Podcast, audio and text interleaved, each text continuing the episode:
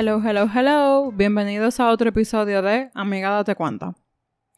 En esta ocasión vengo a conversar un poquito con aquellas personas que sienten que la pandemia les afectó de manera en especial algún área de su vida, de su salud mental.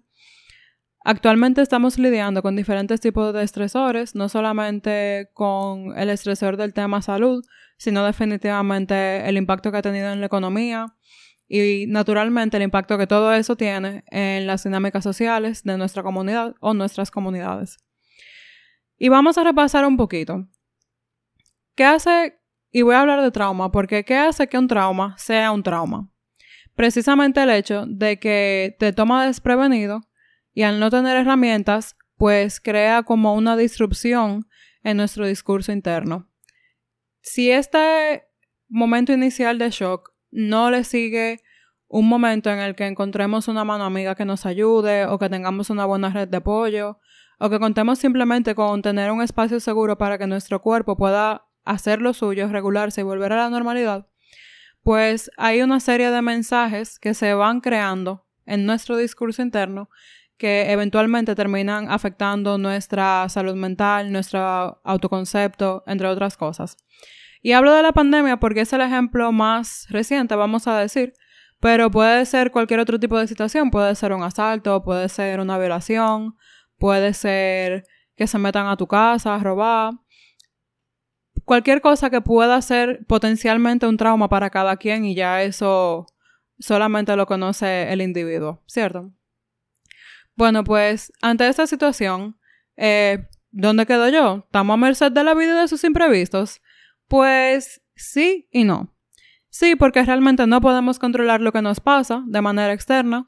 Eh, normalmente las cosas trágicas van a pasar, los accidentes pasan, eh, pero, sin embargo, en la medida de lo posible hay cosas que nosotros podemos hacer. Existe una forma de minimizar los riesgos de desarrollar un trauma y ojo, esto no quiere decir que las cosas no vayan a afectar nuestra persona directamente, sino que podemos aprender a lidiar con ellas de una manera distinta y a verlas desde otra perspectiva. Entonces, aquí les dejo algunas cositas que puedan hacer en caso de experimentar algún evento traumático.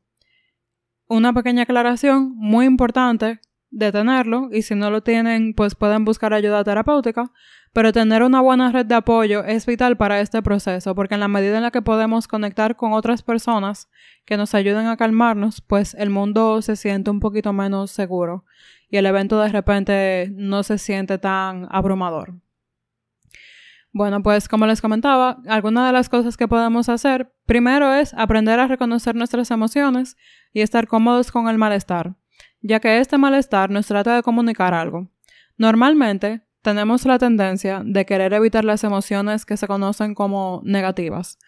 A mí no me gusta utilizar ese término porque yo no creo que las emociones negativas sean algo real, al igual que las emociones positivas tampoco, porque todo tiene su lugar, todo tiene su sitio y me parece más relevante hablar de intensidad, de frecuencia, eh, de cómo se experimenta y sobre todo de cómo se manejan o se regulan ciertas emociones.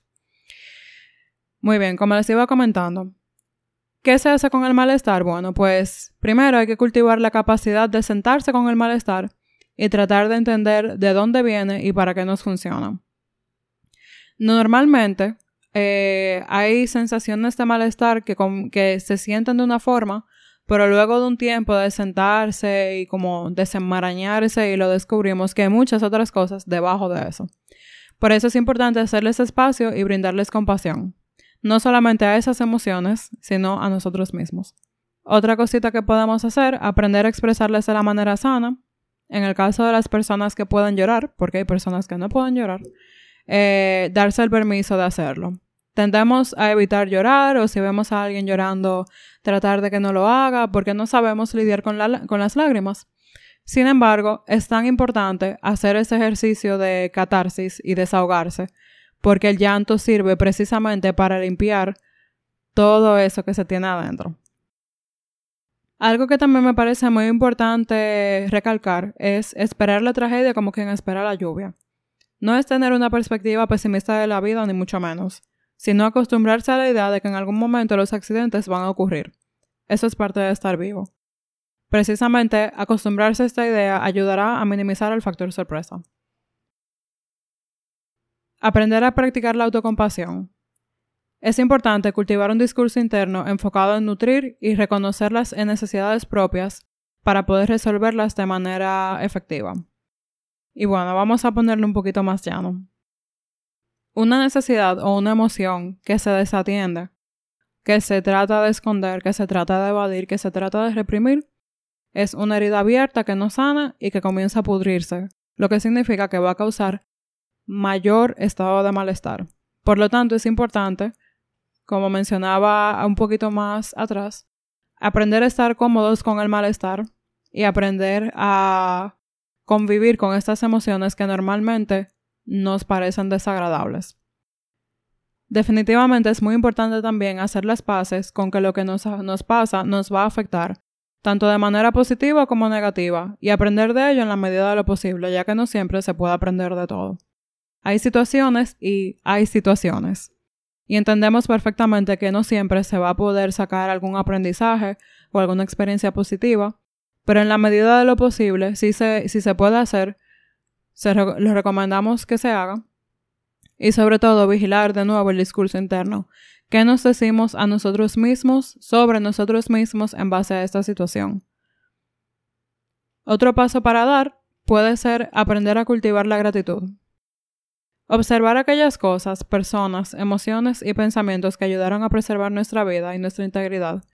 Dar gracias, ya sea directamente a estos elementos o a un ser superior en caso de que se sea creyente, y o a nosotros mismos. ¿Por qué? Porque esto nos va a permitir reconocer también las habilidades que ya tenemos ante este tipo de situaciones y va a ayudar a que el discurso interno que mantengamos sea un discurso más orientado hacia pensar de nosotros de manera positiva. O bueno, de manera realista en esta situación. Porque si se reconoce algo que es cierto es porque está ahí. También, por último, recrear un repertorio de herramientas que favorezcan una elaboración de la narración del evento y que permita que la alegría y la paz regresen. Es muy importante, como lo mencionaba anteriormente, vigilar el discurso interno precisamente para que no se siembre la semilla de la amargura. Este tipo de eventos, normalmente, como mencionaba, si no se atienden de manera adecuada, pueden crearnos una imagen distorsionada sobre nuestro autoconcepto y esto finalmente puede evolucionar en sufrir de diferentes tipos de dolencias emocionales y psicológicas. Por eso se habla de ansiedad fuera de contexto, se habla de depresión en algunos casos, y yo énfasis en algunos casos porque la depresión no solamente se causa por trauma, sino por diferentes factores, entre otras cosas. Es común que luego de un evento traumático el mensaje que se quede con nosotros sea negativo, por lo tanto, es importante estar atentos a ese mensaje y parafrasearlo de una forma que valide la experiencia y las emociones que sentimos, pero que al mismo tiempo deje espacio para crear experiencias nuevas que sean positivas a raíz de esto. Finalmente, quiero concluir con esta frase. No somos responsables de lo que nos pasa, pero sí de cómo nos tratamos a nosotros mismos a raíz de esto. Espero que les pueda servir de algo. Gracias por la sintonía. Si se quieren poner en contacto con nosotros, lo pueden hacer a través de nuestro correo adcelpodcast.com o a través de nuestro Instagram y Twitter arroba adcelpodcast. Hasta la próxima.